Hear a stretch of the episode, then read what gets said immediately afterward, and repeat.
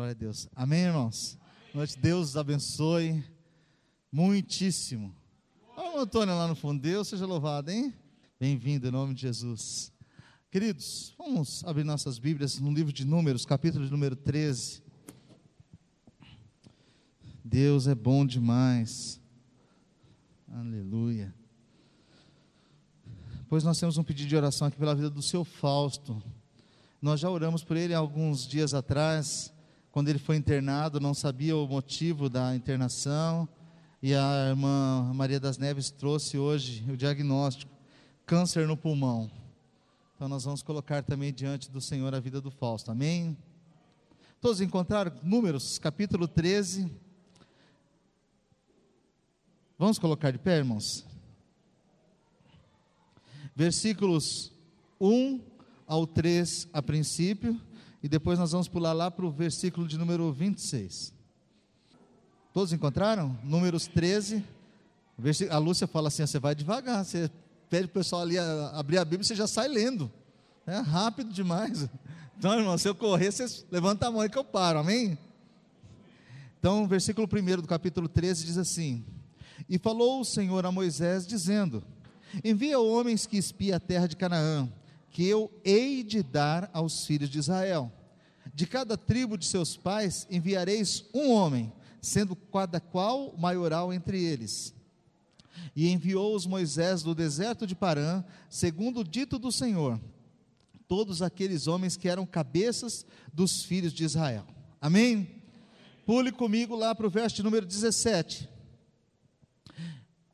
Porque do verso 4 até o 16 ele vai dizer quem são os homens. Vamos pular para o 17.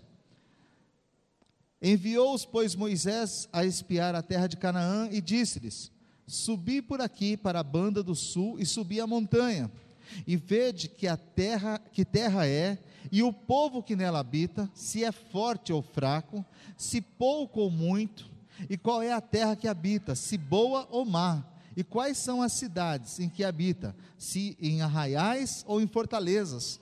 Também qual é a terra, se é grossa ou magra? Se nela há árvores ou não? E esforçai-vos e tomai do fruto da terra. E eram aqueles dias os dias das primícias das uvas. Assim subiram e espiaram a terra desde o deserto de Zim até Reob e a entrada de Ramate, e subiram para a banda do sul, e vieram até Hebron, e estavam ali Aimã, Cesai e Talmai, filhos de Anak. Anak são os gigantes. Hebron foi edificada sete anos antes de Zoan, no Egito. E depois vieram até o vale de Escol, e dali cortaram um ramo de vide com um cacho de uvas, o qual trouxeram dois homens sobre uma verga, como também romãs e figos. Chamaram aquele lugar o vale de Escol, por causa do cacho que dali cortaram os filhos de Israel. E depois voltaram de espiar a terra ao fim de quarenta dias. E caminharam e vieram a Moisés e Arão e a toda a congregação dos filhos de Israel no deserto de Parã, a Cádiz. E tornando, deram-lhe conta a eles e a toda a congregação e mostraram-lhe o fruto da terra. E contaram-lhe e disseram: Fomos à terra que nos enviastes, e verdadeiramente mana leite e mel, e este é o seu fruto.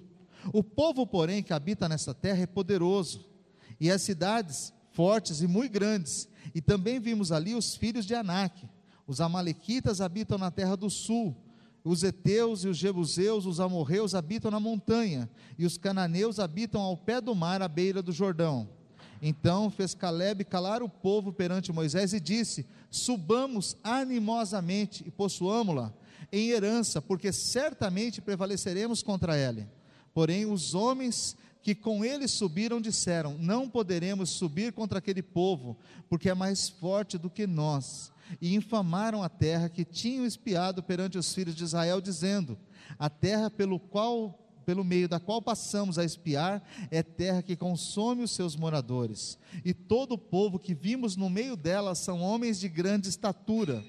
Também vimos ali gigantes, filhos de Anak, descendentes dos gigantes, e éramos aos seus olhos como gafanhotos, e assim também éramos aos seus olhos. Vou repetir esse finalzinho. E eram e éramos aos nossos olhos como gafanhotos, e assim também éramos aos seus olhos. Amém? Fecha os olhos, vamos orar, irmãos. Senhor Deus e Pai Todo-Poderoso, Fala conosco, Senhor, através da tua palavra. Tem misericórdia da minha vida, Senhor, que estou ministrando, da vida dos meus irmãos que estão ouvindo nesta noite, Pai. Tem misericórdia de nós e ensina-nos, ó Deus. Traz revelação da tua vontade para as nossas vidas, ministra ao nosso coração, que o teu Santo Espírito possa falar conosco nesta noite e nos colocar de pé. É o que nós te pedimos, no maravilhoso nome de Jesus, Senhor. Amém. Amém, querido? Pode sentar em nome do Senhor Jesus. Queridos irmãos, na segunda-feira, na nossa reunião de grupo pequeno, os irmãos me fizeram uma pergunta, foi Davi, a respeito desse texto, dessa passagem, e o Senhor colocou no meu coração de tratar com a igreja essa noite sobre isso. E gostaria de falar com a igreja sobre a maneira como nós muitas vezes nos vemos, irmãos, como nós nos enxergamos e como nós achamos que os outros também nos enxergam. Nós temos uma dificuldade muito grande de entender quem nós somos em Cristo. O que foi que Deus reservou para nós? As bênçãos advindas do fato de sermos filhos de Deus, de termos sido escolhidos por Deus. Muitas vezes nós ignoramos a bondade de Deus e a mão dele sobre a nossa vida. Nós temos a facilidade de enxergar as dificuldades, os problemas, os gigantes que se colocam diante de nós todos os dias. Nós temos dificuldade de enxergar a bênção do nosso casamento, a bênção que são os nossos filhos, a bênção que é o nosso trabalho, a bênção que é o nosso salário Muitas vezes nós exaltamos os problemas, nós falamos muito mais das dificuldades, dos desafios, do que do Deus que nos sustenta todos os dias. E eu queria separar aí, talvez 35 minutos, 40 minutos com você, para refletir acerca desse texto. Deus chamou Moisés e ele disse a Moisés que daria ao seu povo uma terra boa, uma terra que manda leite e mel. Não significa dizer, deixa eu explicar, né, irmãos? Tem gente que entende tudo ao pé da letra, que saía leite da terra. Nenhum lugar que você cavar sai leite, amém? Então, estamos explicados, né? Depois vai chegar em casa, vai ficar cavando a terra, falando, Deus falou que tem que sair leite. Não vai dar certo. A terra que manda leite e mel significa dizer uma terra deleitosa, uma terra boa, uma terra em que tudo que você planta dá, uma terra que é, é ela é boa para agricultura, ela é boa para criar gado, terra fértil, terra de bênção. Deus estava dizendo para o seu povo, através de Moisés: Eu vou dar uma terra boa. Mas sabe, irmãos, a, a, antes de nós entrarmos no texto, eu queria que vocês entendessem isso. Quando Deus diz: Eu vou te dar não significa dizer que você vem aqui e pega, já é seu. Nós temos uma dificuldade para entender quando Deus está dizendo assim: olha, eu vou te dar um emprego novo. E a pessoa precisa entender que ela precisa se preparar para esse emprego novo. Ela precisa ter as qualificações para esse emprego. Ela precisa se preparar para a entrevista. Ela precisa se preparar para as atividades que serão cobradas dela se ela entrar naquela empresa. Tem gente que faz uma exegese esquisita dos textos. Eu já vi muita gente dizendo assim: não, irmão, não se preocupa, porque está escrito nos Salmos que aos seus queridos Deus dá enquanto eles dormem, então vão dormir. Mas a Bíblia diz que aquele que não trabalha não devia nem comer. Essa que é a verdade. Então nós precisamos entender quando Deus diz eu te darei, eu vou estar com você, eu vou te fortalecer, eu vou sustentar os seus braços, eu vou abrir portas para você e você vai ter que conquistar a terra. Você vai ter que fazer isso dar certo.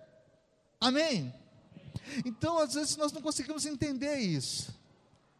E nós nos acovardamos diante das dificuldades do dia a dia. Nós começamos a enxergar fantasma em todo lugar. Parece que está todo mundo contra você. Já viu esse negócio? Todo mundo é contra eu. Entendo por quê. Não sei o que eu fiz, ninguém gosta de mim. Todo mundo contra. E não é nada disso. A visão que Deus tinha do seu povo era muito diferente da visão que eles mesmos tinham de si mesmos. Vamos dar uma olhada nisso? Versículo 1 do capítulo 13: E falou o Senhor a Moisés, dizendo: Envia homens que espiem a terra de Canaã, que eu hei de dar aos filhos de Israel. De cada tribo dos seus pais enviareis um homem, sendo cada qual maioral entre eles. Em outras versões, o príncipe do seu povo. Deus está dizendo: Eu quero que você escolha o melhor de cada tribo, Moisés. Melhor. Moisés não escolheu Zé Ninguém. Moisés não chegou lá e chamou o cara que fazer tudo errado. Ele não chamou o flick da vida. Todo mundo conhece o flick. Amém? Ninguém conhece o flick. Nunca assistiram Vida de Inseto, gente? O flick é aquele cara que faz tudo errado. Que fizeram uma assembleia lá no formigueiro para arrumar alguma coisa para ele fugir de lá, porque tudo que ele punha a mão dava errado. Tem uns caras que são assim também. Eles acham que você é o flick, querem você longe, mas Deus não. Deus mandou Moisés escolher os melhores, os príncipes, os maiorais de cada tribo. E Deus disse que ele daria a terra. Então eles já seriam escolhidos sabendo que Deus estaria com eles. Deus vai dar a terra. Aí Moisés escolhe. Então veja só, verso de número 4. Esses são os nomes da tribo de Ruben, Samua, filho de Zacur. E ele vai nomeando por cada tribo o seu príncipe. Doze homens. Doze homens especiais, com qualificações. Doze homens com características de vencedor. Doze homens respeitados nas suas tribos doze homens que eram pessoas corajosas aos olhos de todos, por isso que Moisés os escolheu. Moisés certamente olhava para ele e falava assim: Você pode ir, você é o melhor dessa tribo. Doze homens confiáveis, irmãos. Doze homens com um testemunho bom. Moisés era o homem de Deus, Moisés falava por Deus. Ele não escolheu os piores. Deixa eu te dar uma primeira bênção no início dessa pregação. Se você fosse ruim, Deus não teria te escolhido. Se você fosse o pior, Deus não teria te escolhido. Se você não servisse para nada, Ele não teria te escolhido. Eu já vi um pastor brincando em encontro de casais e falou assim: ó oh, irmão, você não era a primeira opção da sua mulher. Todo mundo riu. Eu não acredito nisso, sabe, irmão?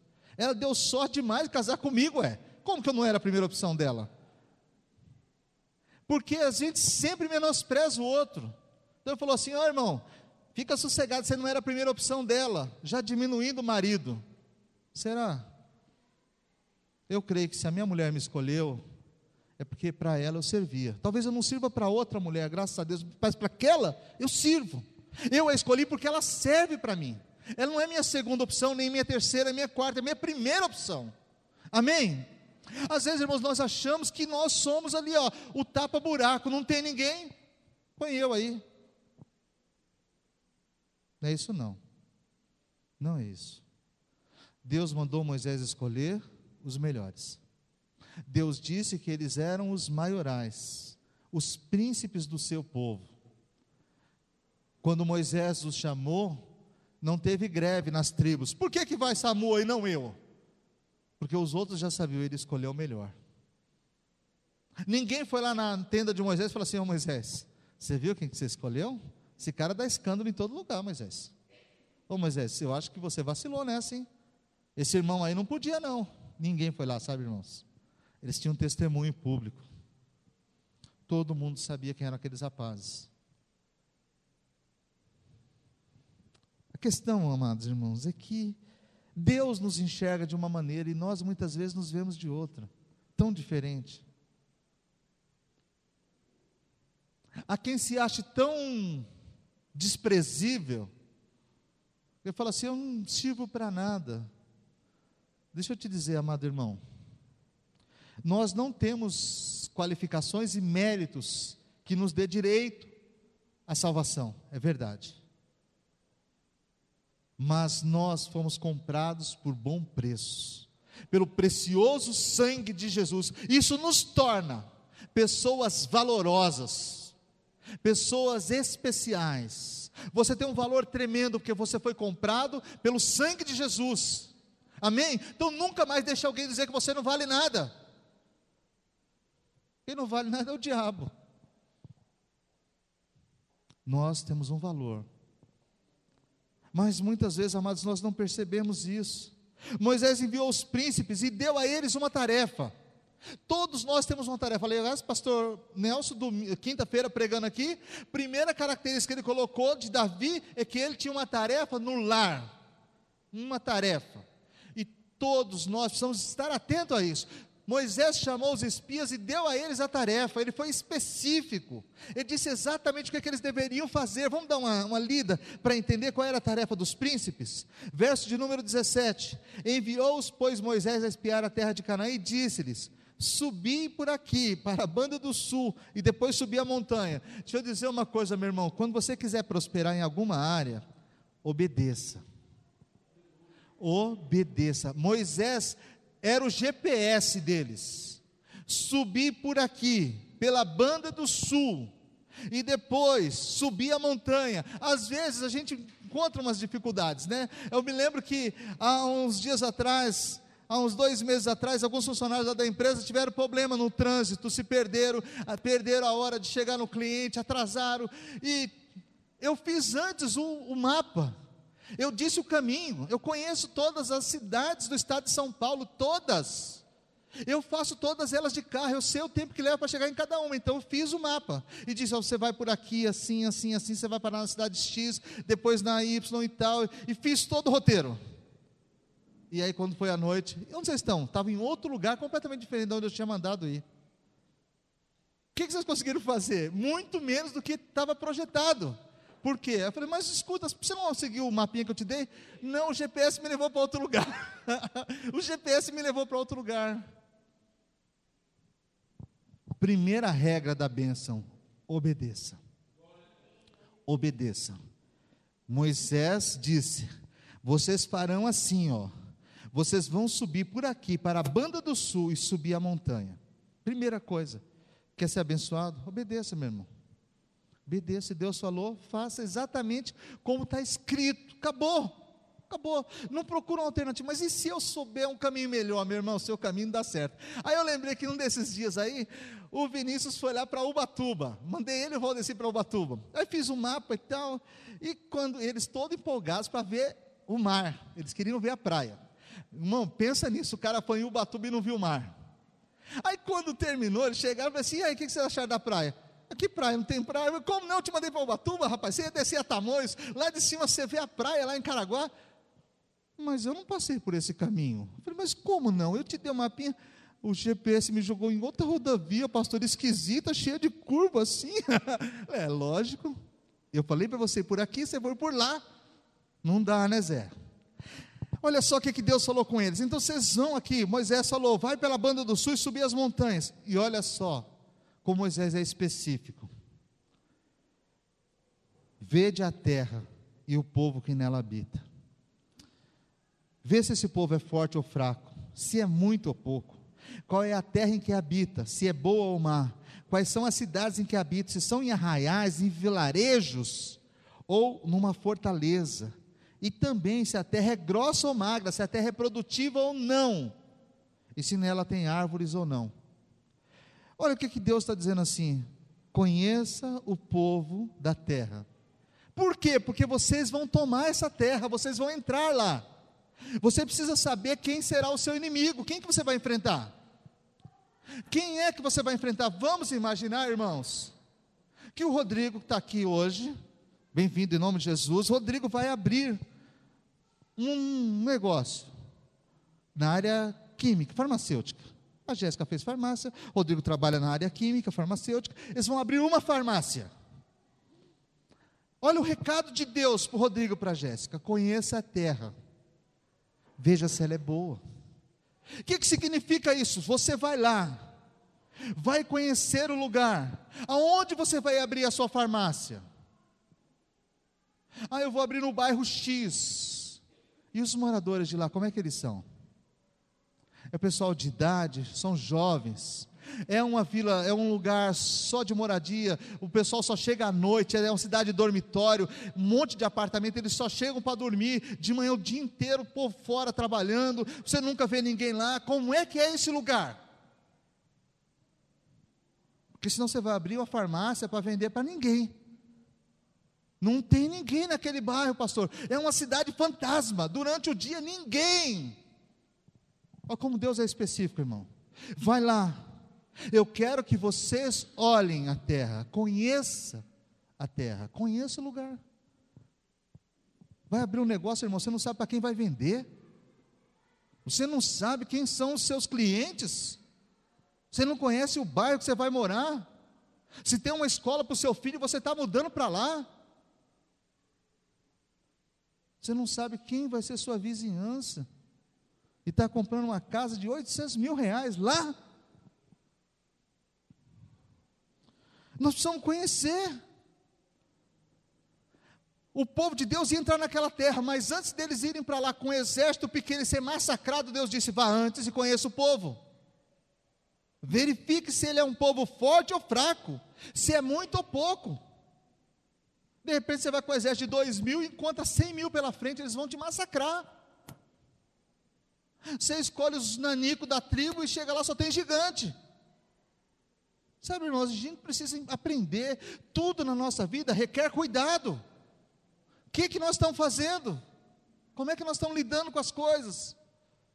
Aí depois a culpa é toda em Deus.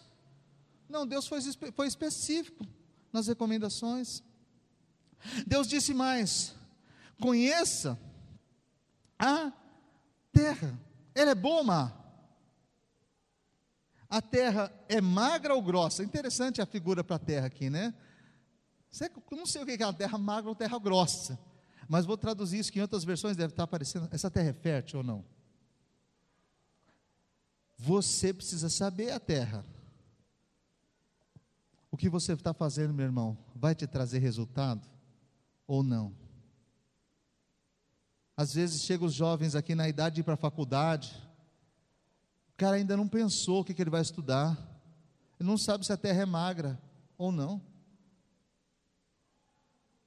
Ele vai fazer um curso, e olha, o mercado de trabalho não precisa de gente nessa área. E se precisa, o valor do salário é lá embaixo.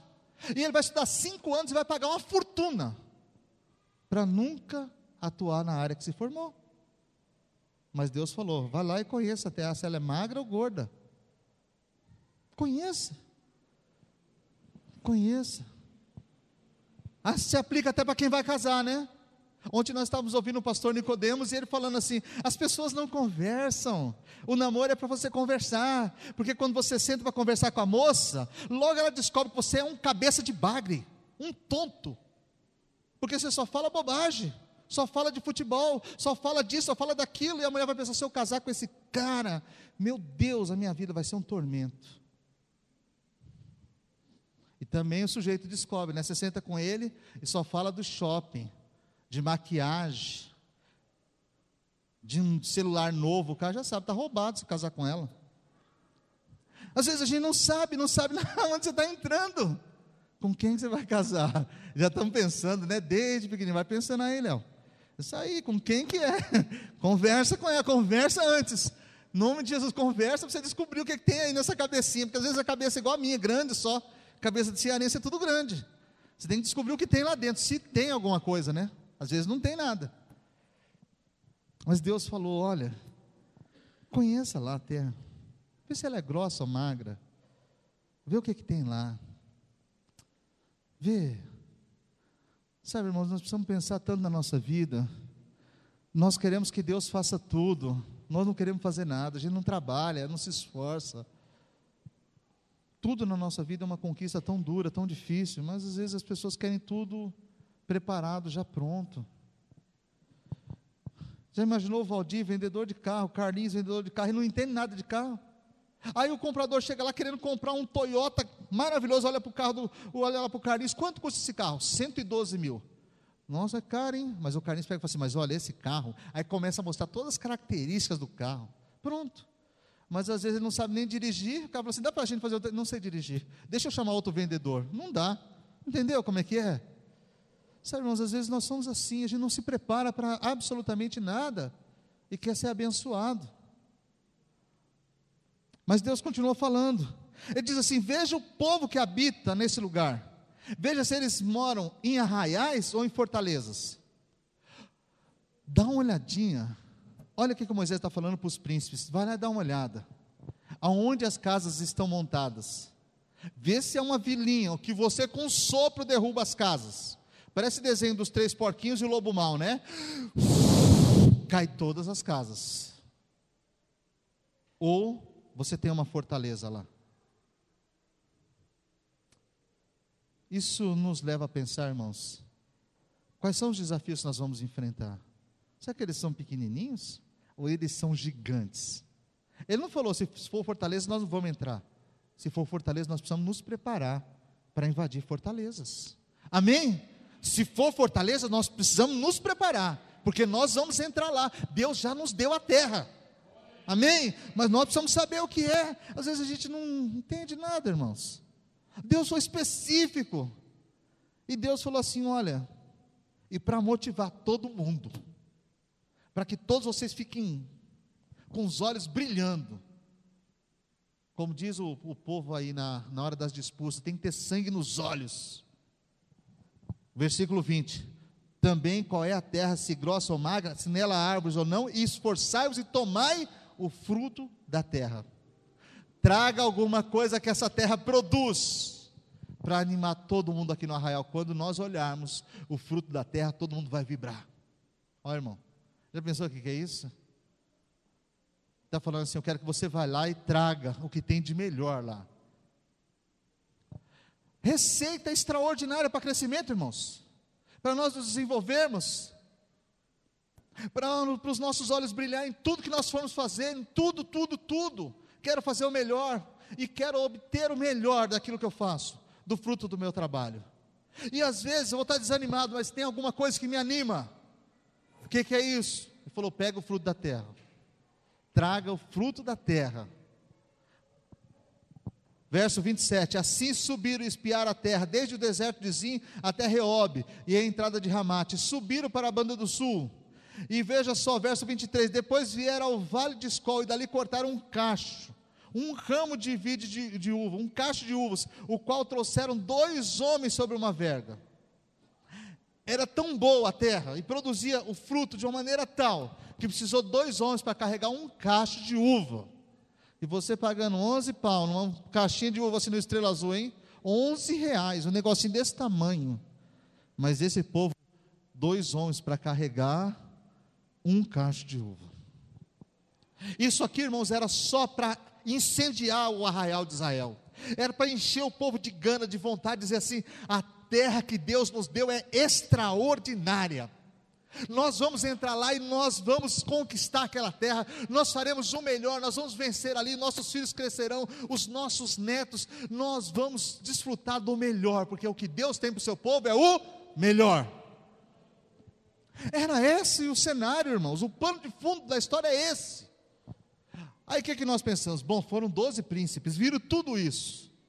Os caras virão voando, né? Virão vibrando, dizendo assim: olha, nós tivemos uma jornada feliz. Foi fantástico. Nós entramos na terra, vimos tudo, trouxemos o fruto da terra, Moisés. E nós vamos entrar lá e vamos conquistar. Pensa que foi isso que eles fizeram? Nada. Fizeram igual a gente faz, irmãos. Ai, não vai dar para entrar nessa empresa não. Já viu tanto de exigência que eles fazem? Tem que falar duas línguas, irmão. Nego, às vezes você fala seis línguas. Tem uns aí que eu nem sei quantas línguas ele fala, que ele fala assim, ô, ô pastor, nós vai em tal lugar, e lá nós rai não sei o que, rai no, no meio da conversa ele falou turco, falou um monte de coisa que eu não entendi nada. Fala, no mínimo o cara falou cinco línguas diferentes, é poliglota. Nós não conseguimos entender nada, gente, nada, nada. Eles chegam. E Moisés queria, Moisés louco para ouvir o testemunho deles. Conta para nós o relatório. Fala aí como é que é a terra. Eu imagino, reuniu a família toda em casa. Quando você volta de uma entrevista, hein? Passou um tempão esperando aquela expectativa pela entrevista. Se for casado, o sujeito, então a mulher fica na expectativa. Oh, meu Deus, Senhor, abre uma porta para o Zezinho. Quem sabe esse é o trabalho da vida dele. Aí ela, naquela expectativa, ele chega, aquele desânimo. É, acho que não vai dar nada certo lá não. Mas por que não foi boa a entrevista?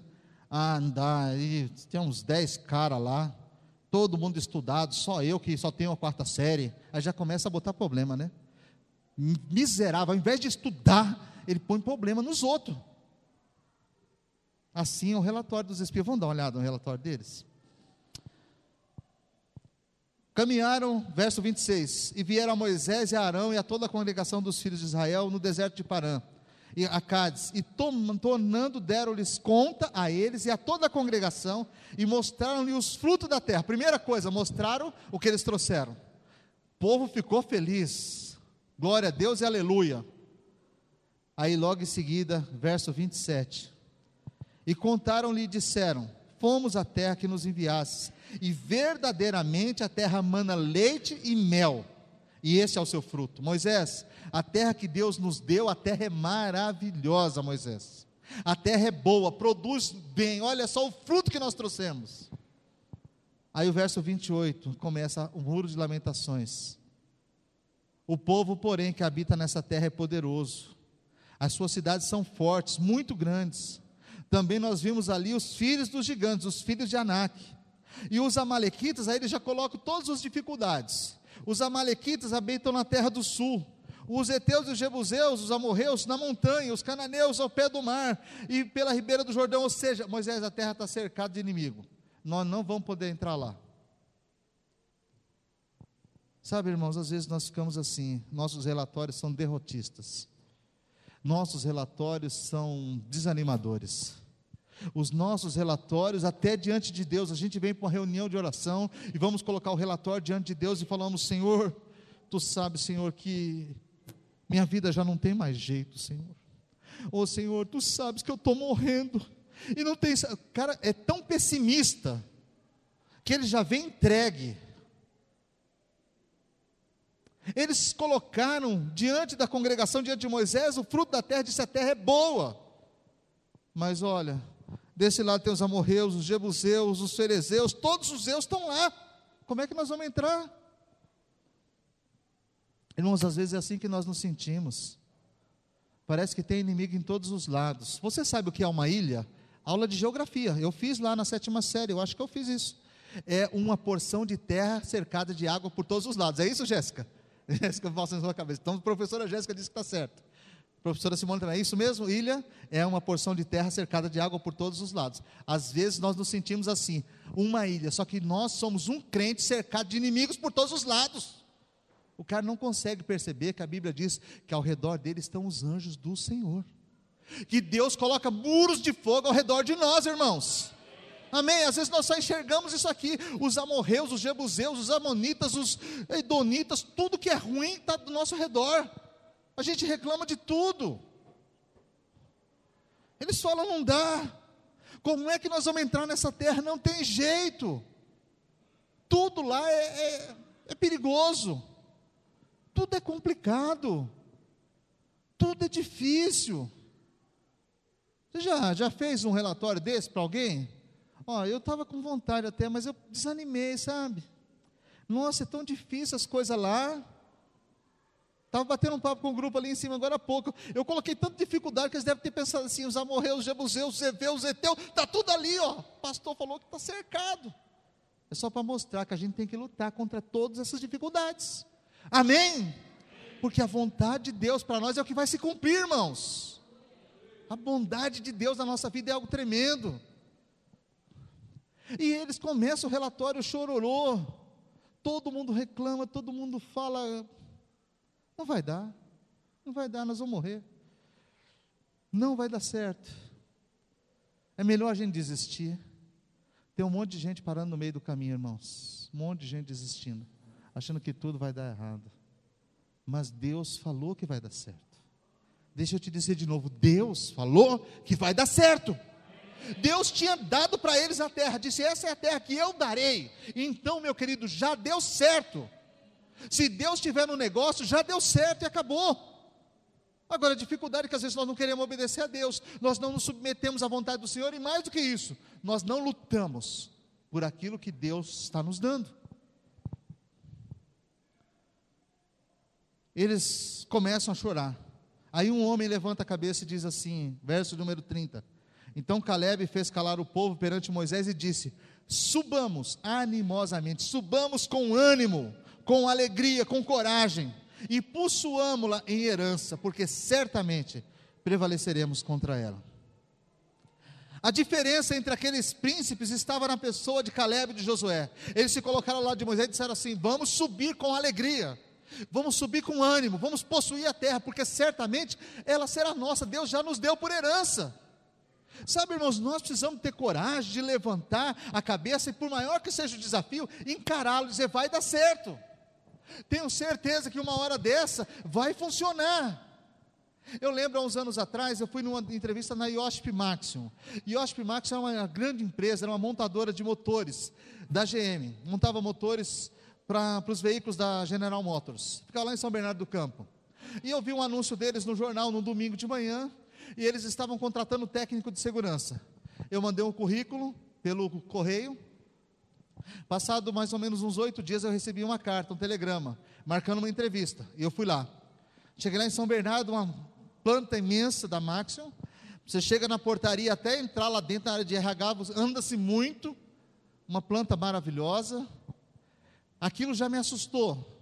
Estava acostumado com um lugar grande daquele. Aí eu fui lá. Cheguei na, na, na antessala, já tinha algumas pessoas aguardando. Eu pensei que a entrevista era comigo. Não, eu ia participar de uma dinâmica de grupo com mais 20 pessoas. E aí, quando eu chego na dinâmica, lá na, na sala, eu vejo as pessoas conversando.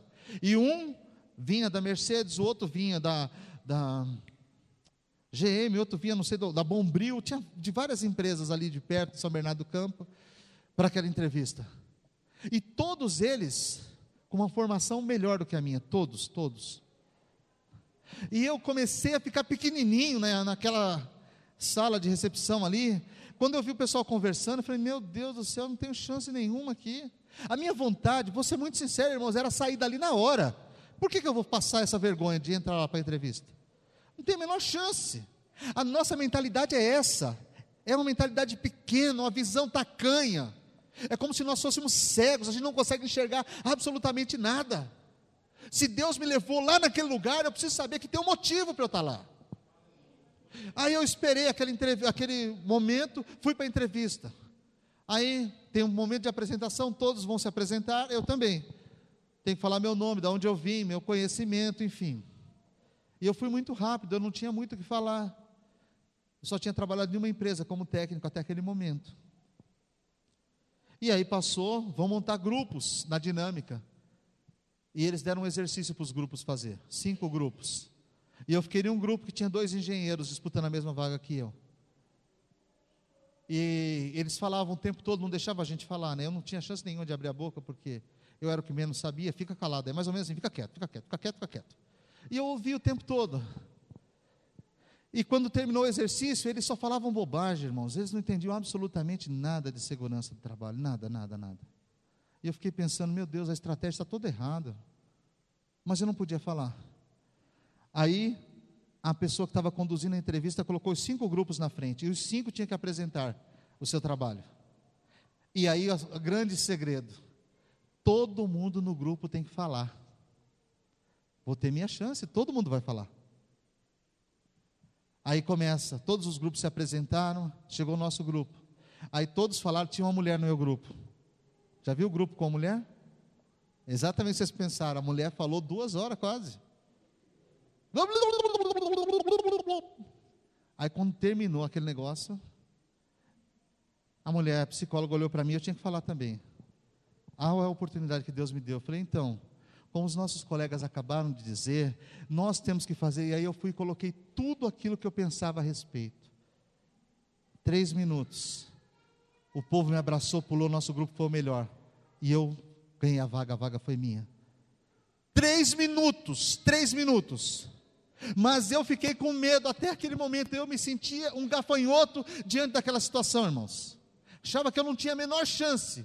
Até que alguém me deu a oportunidade de falar. Às vezes, querido, você precisa esperar até o último minuto, até o último momento, para que você tenha a oportunidade que Deus separou para você, para você, é única, sua.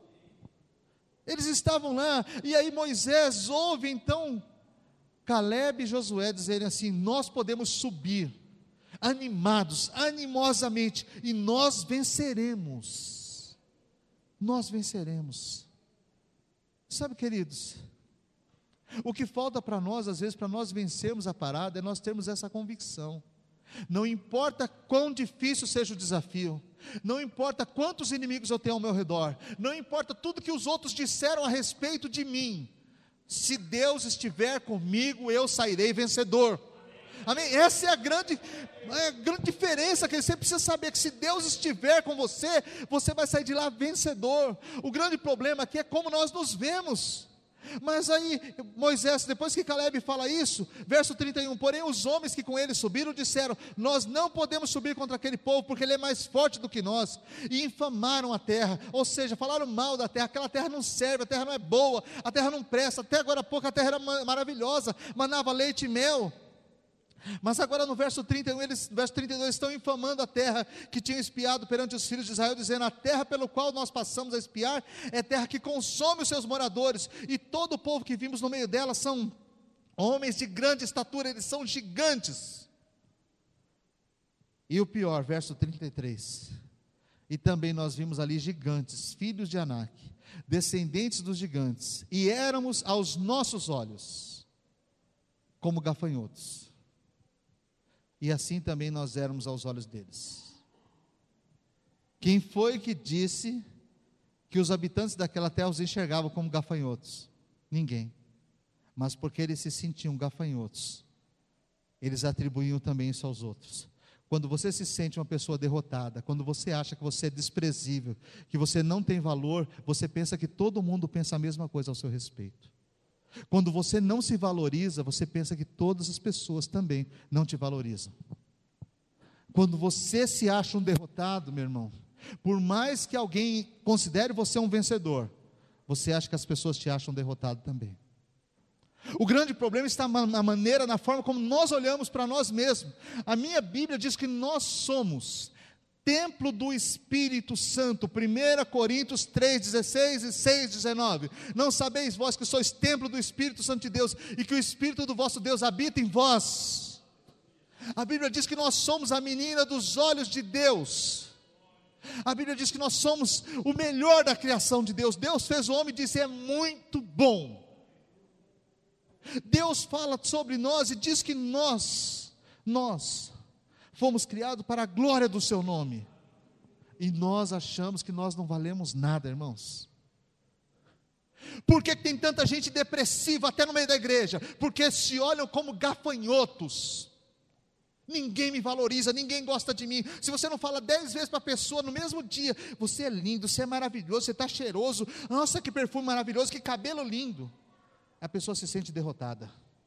E se você fizer isso na segunda, não fizer na terça, ela se acha uma Maria ninguém, um Zé ninguém no outro dia também. O acúmulo de derrotados na igreja é um negócio estrondoso, gente. Pessoas que não se valorizam, não entendem que Jesus morreu por elas, que verteu seu precioso sangue, que ele sofreu até o fim, para que nós um dia pudéssemos andar, irmãos, de cabeça erguida Sabe, nós precisamos entender quem somos, queridos. Não é possível, no meio do arraial de Deus, 69% de depressivos. A igreja do Senhor nesses dias, irmãos, estou falando, eu passo em muitas igrejas, um monte de gente depressiva, sentindo-se derrotada, a todo momento colocando em xeque sua própria vida com Deus, sua salvação, porque não entendem que Jesus fez a obra completa. Ele não faz nada pela metade, irmãos. Jesus não parou no meio do caminho. Ele completou toda a obra e disse: Está consumado. Éramos aos seus, aos nossos próprios olhos como gafanhotos e assim também éramos aos seus olhos. O grande problema é a maneira como nós olhamos para nós mesmos. Você tem, precisa ter um espelho grande na sua casa que todos os dias você olha para ele e você consiga falar com você mesmo dizendo assim: você é uma bênção, você é uma bênção. Deus te levantou, Deus te chamou para ser um vencedor. Deus te chamou para ser um homem de verdade, portanto, para de falar bobagem, para de usar sua boca para falar palavrão, para de se vestir de maneira errada, para de se comportar como moleque, você é um homem. Sabe, irmãos, é isso que nós precisamos. Nos comportar de maneira digna, porque nós fomos comprados por bom preço. Mulheres que precisam se valorizar, saber quem são. Olhar diante daquele espelho e dizer assim: sou uma maravilha, Deus me comprou, Deus me ungiu, me escolheu. Agora, por que, que nós nos sentimos como gafanhotos, derrotados, sem valor? Por que, irmãos? Quantas vezes Deus disse que você é um gafanhoto? Quantas vezes? Eu creio que Ele nunca disse isso. Um dia, ele foi falar com Satanás. Sabe que Satanás é aquele cara que fica voando. Onde você estava, Satanás? De rodear a terra, saber como ela está. Você viu, meu servo Jó? Homem fiel, temente a Deus, que se desvia do mal. Olha como é que Deus via Jó. Olha como é que Deus via, irmãos. Você nunca parou um dia para conversar com Deus, só você e Ele, perguntar para ele, Senhor, como é que o Senhor tem me visto? Eu me acho péssimo, Senhor, mas e o Senhor, o que, que o Senhor acha? Sabe o que, que fez a diferença entre o publicano e o pecador, quando eles foram orar? O publicano olhava lá, no lugar mais alto, dizia: Senhor, graças te dou, porque eu não sou como esse pecador aí, ó. Eu não sou como esse cara aí, ó. Pecador miserável. O pecador lá de longe, longe, longe, não tinha coragem de levantar os olhos para cima, falava, só batia no peito e dizia: Deus tem misericórdia de mim, que sou pecador. Quando ele conversou com Deus, entendendo sua, seu estado de miséria, diz a Bíblia que ele voltou para casa em paz, porque o Espírito de Deus encheu o coração dele de paz, de convicção de que Deus estava com ele e que tinha ouvido o seu clamor, a sua oração, sabe, irmão? Eu fiquei pensando muito nessa semana, na segunda-feira, quando nós tivemos o grupo pequeno, nesse texto, porque muitas vezes é isso que passa na nossa cabeça. Nós nunca vamos ter direito a uma casa melhor, nós nunca vamos poder comprar uma roupa melhor, nós nunca vamos poder morar num bairro melhor. Não sei nem falar nós podemos aprender, não podemos? Podemos ou não podemos? Contei para os irmãos aqui, minha primeira viagem de avião, não sabia pegar avião. A empresa mandou para o Rio de Janeiro. Aí a secretária da diretora me perguntou, Joãozinho, você quer ficar onde? Eu falei, onde você quiser me colocar, tá bom. Ela falou assim, então vou te colocar no hotel no Leblon, porque lá no centro é muito ruim e tal. Eu só ouvia falar no Leblon pela televisão. Falei, deve ser um lugar bom, gente. Entrei no avião, irmãos, eu não sabia nem como fazer o check-in, não sabia. Fiquei observando as pessoas primeiro. No avião, isso em 1996, minha primeira viagem de avião. Naquele tempo eles serviam refeição em viagens longas. Para o Nordeste tinha refeição. Viagens curtas, Rio de Janeiro, Brasília, lanche bom. Não era essas barrinhas cheias de bichinho no meio. Eles dão aquelas barrinhas, não comem não, tá cheio de bicho lá. Então aquelas barrinhas sujas, não, não era essas coisas não. E aí a pessoa passa lá me oferecendo um lanche, eu não peguei, porque eu não sabia que fazia parte da minha passagem que eu tinha direito àquilo. Eu tinha direito a embarque numa cabine VIP, tinha que ficar uma área VIP, lá tinha cafezinho servindo para todo mundo, eu não tomei café. Aí eu entrei num hotel bom no Leblon. Na hora da refeição, eu fiquei observando como é que os outros se serviam, que comiam, para que eu pudesse me servir, porque eu nunca tinha entrado num hotel daquele. Eu descobri que eu precisava aprender isso, sabe, irmãos? E por misericórdia e graça de Deus, nesses vinte e tantos anos se passaram, lá de 96 foi o primeiro que fiz, quase 20 anos. Vou falar para você, já deu para aprender muita coisa, porque nesse período o Senhor me levou por muitos estados do país inteiro, e eu já não precisava mais ficar olhando os outros, porque eu já tinha aprendido na segunda viagem, eu já não precisava mais observar, mas na primeira eu me sentia como um gafanhoto. A questão é, no primeiro momento você pode se sentir como um gafanhoto, mas e depois? Como é que vai ser? Vai crescer ou não vai? Você vai se desenvolver ou não vai? O grande problema nosso hoje, queridos, é que muitos de nós continuam se sentindo do mesmo jeito que o verso 33 diz. Éramos aos nossos olhos como gafanhotos, e assim também éramos aos olhos dos outros. Como é que você se sente hoje, meu irmão? Hoje eu vim te dar uma sacudida. Uma sacudida na minha vida, na sua vida, na vida da nossa igreja. Como é que nós nos sentimos, sabe, irmãos? Como? Às vezes nós olhamos para os outros como se tudo que eles fizessem fosse melhor que o nosso. Tudo do outro é melhor, o seu não vale nada. Não é verdade, viu, querido? Não é verdade. Você precisa aprender a valorizar o que você tem. Quando eu recebo o meu salário, quando eu era funcionário na empresa, todos os meses eu recebia o meu salário com uma alegria muito grande. Eu nunca falei mal do meu salário, nunca, nunca, nunca. Nem quando eu ganhava o salário mínimo. Em 1992, mas não, 82, eu ganhava um salário mínimo. Minha primeira empresa que eu trabalhei. Com 18 anos, pouco antes de conhecer a Lúcia, eu ganhava um salário mínimo. Aí depois eu mudei para uma outra empresa para ganhar um pouco mais mas eu nunca falei mal do meu salário, sabe, queridos?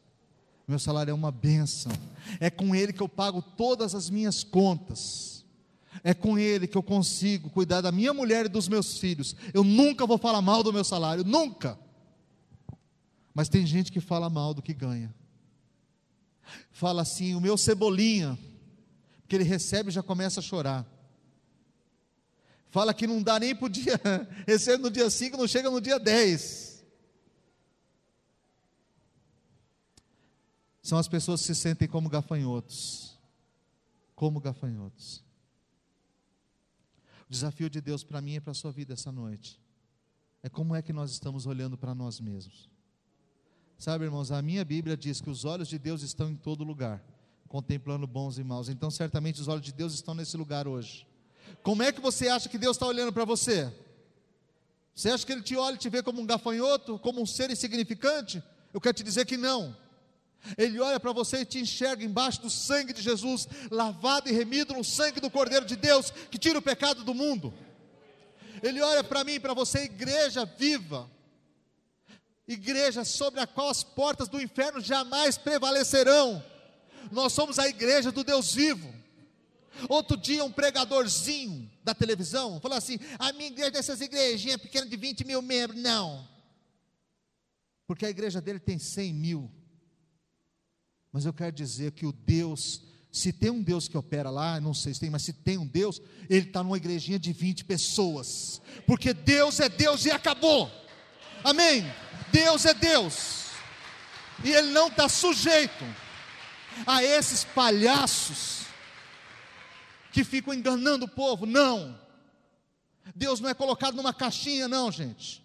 Nós é que muitas vezes ficamos levados por esses sujeitos esquisitos que manipulam as pessoas e que dizem que muitas vezes o homem de Deus, a mulher de Deus está endemoniada e a pessoa começa a achar que está cheia de problema, ao invés de pedir graça a Deus e misericórdia. Quem somos nós, irmãos? A pergunta continua ecoando: quem somos nós? Nós somos filhos de Deus ou somos gafanhotos? Quem somos nós? Uma parte doente da igreja, que vive à base de medicamento o tempo todo. Pastor, mas a gente fica doente. Eu sei. Sei que a gente fica doente. Deus deixou os médicos para nos ajudar nisso. Mas não é possível que o povo de Deus viva em depressão constante, de manhã, tarde e à noite. O problema é que nós nos olhamos como gafanhotos. Nós não sabemos quem somos, nós não temos identidade de Deus na nossa vida, não nos identificamos com o Cordeiro, nós não olhamos para Jesus como Senhor. Se olhássemos para Ele como Senhor, nós levantaríamos a nossa cabeça todos os dias, e como Jó, nós diríamos as mesmas frases: ainda que Ele me mate, na minha carne eu verei a Deus. Eu sei que o meu redentor vive e que por fim se levantará na face da terra. Sabe, irmãos, o que está faltando para a igreja de Deus é coragem para encarar os desafios e saber que nós servimos a um Deus Todo-Poderoso, que Jesus já venceu todas as batalhas, sim, em nenhuma ele foi perdedor. O diabo não é adversário para o Senhor, ele é o meu e o seu adversário, não de Deus. Por Deus ele foi criado e foi destituído do seu lugar. É um anjo caído. Apenas e tão somente isso. Eu quero te convidar, meu irmão, minha irmã, a olhar para a palavra de Deus como é, palavra de Deus, e olhar para você como Deus olha para você. Você foi separado para ser templo de Deus, morada do Espírito Santo, habitação do Altíssimo. Você não foi chamado para ser um derrotado. Embora na nossa vida muitas vezes nós vamos perder muitas batalhas, é verdade. Muitas vezes. Já aconteceu tantas comigo. Quantas vezes eu pensei que ia dar tudo certo e deu tudo errado. Mas eu nunca deixei de acreditar que pode dar certo. Existe um Deus que está no controle de tudo e de todos, irmãos. E até as nossas derrotas servem para nos mostrar o caminho certo, aquilo que Deus tem para nós. Vamos colocar de pé. Está na hora, sabe, irmãos, de nós mudarmos nosso posicionamento. Está na hora. Eu me lembro que, há um tempo atrás, eu cheguei a dizer aqui que aconteceu alguma coisa comigo, porque Deus mandou todos os depressivos da redondeza para essa igreja. Porque toda semana eu falava com pelo menos três aconselhamento por causa de depressão. E eu comecei a pensar que nós tínhamos um chamado só para cuidar de depressivo. Aí Deus teve que me balançar e falou assim: para com isso, Zé. Senão você fica doente igual eles. Você tem que falar para eles que eles não são depressivos, eles têm que criar vergonha na cara. Tem que levantar a cabeça. Tem que trabalhar, levantar cedo e trabalhar. Ah, pastor, mas hoje eu não estou muito bem. Ah, não? Ah, eu não gosto de fazer isso, eu não faço só o que eu gosto. Eu faço tudo que é preciso fazer tudo que é necessário, não faço só o que eu gosto. Nós precisamos aprender, irmãos, a olhar para frente. Nós vamos passar muita dificuldade, muito problema, vamos. Tem dias que nós vamos chorar o dia inteiro. Não se preocupa, faz parte da sua vida. Mas a Bíblia diz que o choro dura uma noite. Uma noite. A noite acaba. Esse negócio de chorar todo dia pelo mesmo motivo, não dá certo não. E nós temos essa facilidade de incorporar esse negócio, dizer assim, ah, eu também ninguém gosta de mim, ninguém me dá uma chance. Se te der mil chances, você joga as mil no lixo. Você precisa muito mais do que isso. O que eu falo aqui, meu irmão, não vai mudar a vida de ninguém. Se você não tomar uma atitude e disser, eu vou mudar nessa área.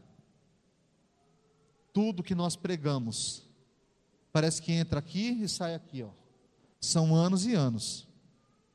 E algumas pessoas não mudam um milímetro. Você vai encontrar com ela daqui a 200 anos. Fala, nossa Zé, você está igual, hein? Não mudou nada. Não, não mudou. Nem um milímetro.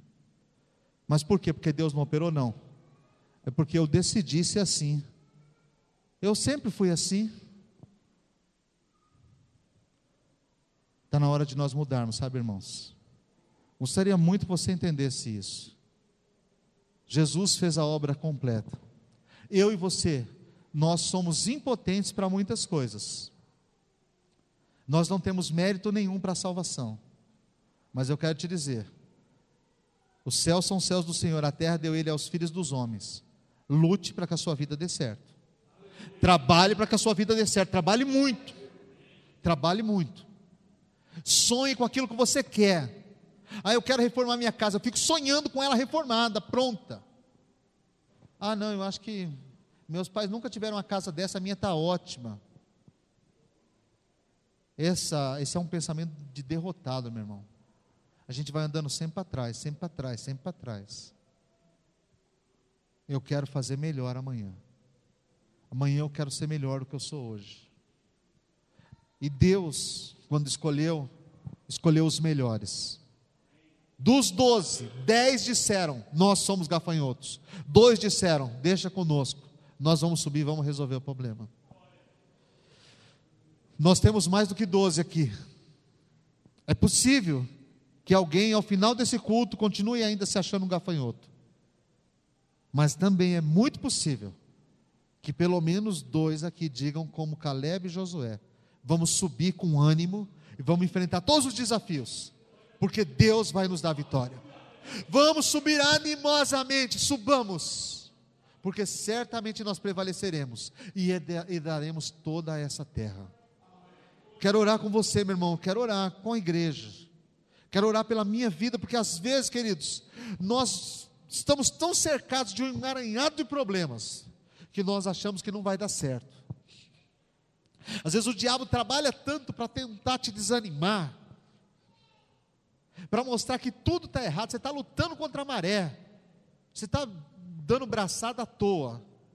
Eu quero te dizer, querido, ó, vale a pena, vale muito a pena, vale a pena, vale a pena servir a Deus, vale a pena estar no reino de Deus, vale a pena. Sexta-feira, na casa da irmã Clarice, o pastor Marcelo estava ministrando sobre os feitos de Jesus, e ele fez uma pergunta a todos os participantes. O que que Jesus fez na sua vida? Ele perguntou um por um, perguntou a Clarice, ao Zé, a Yara, foi perguntando, Marivaldo chegou em mim, pastor, que que Jesus fez na sua vida? Falei, olha, eu passaria aqui horas e horas dizendo o que Jesus fez na minha vida. Porque eu nasci numa família muito pobre, cheia de dificuldades, cheia de problemas. Na perspectiva que nós tínhamos enquanto família, nenhum de nós ia para frente, nenhum de nós. Mas aprove a Deus nos dar a capacidade de vencer todos os desafios, todos. Jesus fez coisas maravilhosas, grandiosas. E eu só vim reconhecer que foi Jesus quando, aos 29 anos, eu entrei pela primeira vez dentro de uma igreja. Quando, aos 30 anos, eu batizado, olhava para trás e percebia que cada momento da minha vida, cada situação, eu fui conduzido pelas mãos do Deus eterno, que absolutamente nada aconteceu na minha vida que eu tivesse feito por mim mesmo, mas que todas as minhas conquistas, todos os momentos duros e os momentos bons, o Senhor Jesus estava na frente. E eu posso dizer hoje, com quase 50 anos, Jesus mudou completamente a minha maneira de enxergar a minha maneira de ver, a minha maneira de pensar e de falar. Todos nós temos problemas e o seu pastor também tem muitos, muitos. Mas eu quero te dizer uma coisa, meu irmão. Eu não sou gafanhoto. Eu sou filho do Deus vivo. Sou lavado e remido no sangue de Jesus. Sou habitação do Espírito Santo de Deus. E o diabo que se arrebente, porque na minha vida não vai tocar porque está escrito ao meu respeito um livro da vida. Pode uma mãe que amamenta esquecer-se do filho do seu ventre, de maneira que não se compadeça dele, todavia, se ela se esquecer, eu não me esquecerei de ti, diz o Senhor. Eu tenho o teu nome gravado na palma da minha mão, e os meus muros estão constantemente diante de ti. Eu quero dizer, irmão, não sou melhor do que você. A mesma palavra que Deus deu para mim, Ele tem para você. A questão é como nós encaramos isso. E se nós pertencemos a Jesus mesmo ou não. Se nós só participamos de culto. Vou mais um dia para a igreja. Vai ser derrotado a vida toda. Mas se você foi marcado pelo sangue do Calvário, eu quero te dizer: o diabo nunca vai poder te derrotar. Nunca, nunca, nunca, nunca. Quem você é? O príncipe escolhido da tribo do Senhor? Ou você é um gafanhoto aos seus olhos e aos olhos dos outros? A decisão é sua. Deus sempre vai te chamar de príncipe, de princesa. Como é que você está se chamando hoje? Feche seus olhos, vamos orar. Pai, em nome de Jesus, nós queremos te louvar, Senhor, nós queremos te agradecer, nós queremos te bendizer pela tua boa e santa palavra. A tua palavra é fiel, Senhor, e digna de toda aceitação. É a tua palavra que nos move, Senhor, é a tua palavra que nos orienta, é a tua palavra que nos dá direção, é ela que nos desafia nessa noite, ela mexe com o nosso brilho, Senhor, ela mexe com os nossos sentimentos, ela mexe com o nosso caráter, Pai.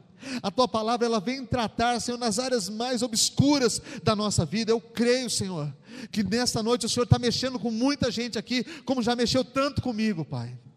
E tudo que nós queremos, Senhor, é vencer esses desafios que são colocados diante de nós todos os dias. Tudo que nós queremos, Senhor, é viver na plenitude a tua palavra, Senhor. É entender que o Senhor nos escolheu, nos nomeou e nos mandou entrar na terra, Senhor. Aleluia. Caminhar com ela, observar a terra, olhar o povo que nela habita, ver se essa terra é boa ou má, ver se ela é magra ou grossa ver quais são as habitações que lá estão e que povo lá está. O Senhor tem feito isso constantemente conosco, nos dá a oportunidade de verificar tudo que está ao nosso redor. E o Senhor tem falado constantemente ao nosso coração: Eis que estou contigo todos os dias, até a consumação dos séculos. Eu sou contigo, eu vou na tua frente.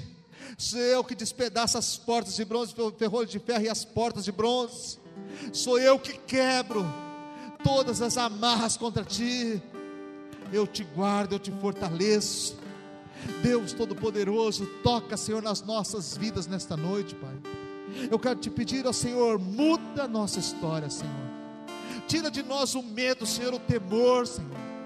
Tira de nós, Senhor, esse assombro que torna tanta gente cabisbaixo, Senhor. Tanta gente olhando para o chão. Deus amado, Todo-Poderoso. Eu sei que as doenças existem e elas são reais. Eu sei também, Senhor, que as doenças da alma estão presentes nos nossos dias, mas não da maneira que as pessoas estão colocando. Todo mundo, qualquer probleminha, se esconde, diz é depressão. Todo mundo se esconde atrás de uma palavra, é depressão. Eu quero dizer em nome de Jesus, em nome de Jesus, o nosso Deus é Deus que levanta, o nosso Deus é Deus que cura, o nosso Deus é Deus que quebra julgo, que despedaça todos os nossos inimigos. E Ele vai mudar nesta noite também essa situação na sua vida, meu irmão. Na sua vida, minha irmã, levanta a sua cabeça. Ele te chamou como príncipe de Deus. Ele te chamou para conhecer a terra, Ele te chamou para herdar a terra que manda leite e mel. Ele te chamou para caminhar com Ele. O Senhor Deus está nos marcando, irmãos, nos marcando ele está nos desafiando nesta noite. Vamos mudar o nosso olhar, a nossa forma de enxergar. A nossa vida é uma grande bênção. Nós somos um presente de Deus, um presente de Deus para as nossas famílias. Eu sou um presente de Deus para a vida da minha esposa, dos meus filhos. Minha esposa é um presente de Deus para a minha vida, para a vida dos meus filhos. Meus filhos são um presente de Deus para as nossas vidas. Você é um presente de Deus para a sua família, meu irmão. Minha irmã, você é um presente de Deus para a sua família. Você é um presente de Deus para essa igreja. Um presente de Deus. Ainda que o diabo muitas vezes diga que você não tem valor o que vale é a palavra de Deus. Eu é que sei que pensamentos tenho acerca de vós, diz o Senhor, pensamentos de paz e não de mal, para vos dar o fim que desejais. Ah, meu irmão, que as bênçãos do Senhor estejam estendidas sobre a sua casa, sobre a sua família, sobre a sua vida, hoje, todos os dias, até a volta do Senhor Jesus até a volta de Jesus. Vamos ministrar um cântico ao Senhor. Nós sabemos que o Senhor está no controle de todas as coisas. As nossas vidas te pertencem, Senhor. Talvez, ó Deus, alguns de nós aqui não tenham sequer a coragem de confessar a Ti nesta noite as suas fragilidades.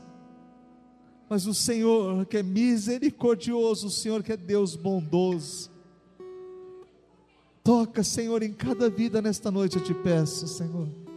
Não deixa, meu Deus, que nenhum dos meus irmãos saiam daqui sem sentir um toque da tua presença, Pai. Nós estendemos essa oração pela vida do irmão Fausto, internado com câncer no pulmão. O Senhor é o Deus que tudo pode, que tudo executa. Uma só palavra tua, Senhor, e o teu servo será curado. Uma palavra, Senhor.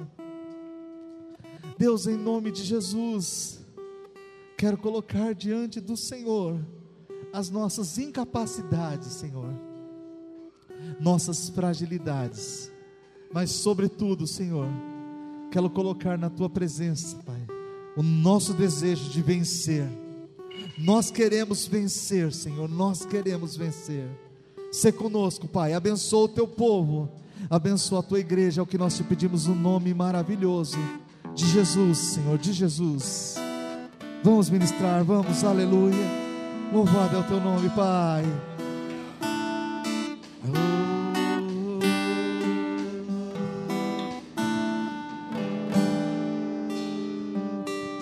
Posso olhar as minhas mãos.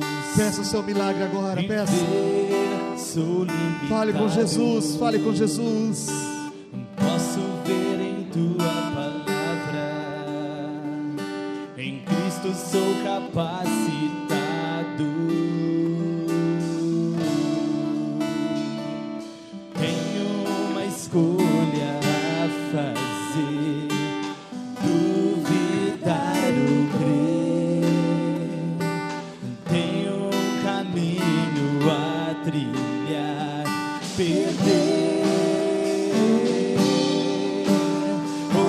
Ou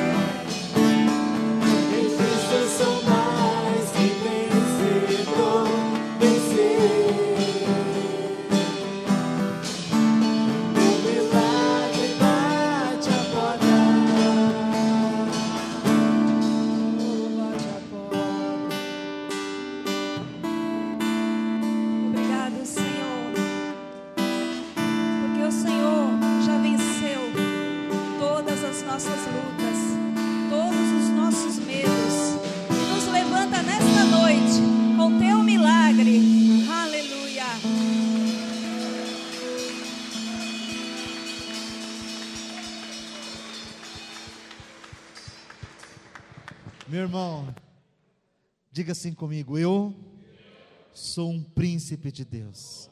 As moças são as princesas de Deus. Amém, meu irmão? Você não é gafanhoto. Você não é um gafanhoto.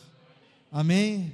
Que o Senhor Deus possa te abençoar, te fortalecer, te dar a convicção de que Deus te chamou para uma vida vitoriosa em Cristo Jesus. Amém?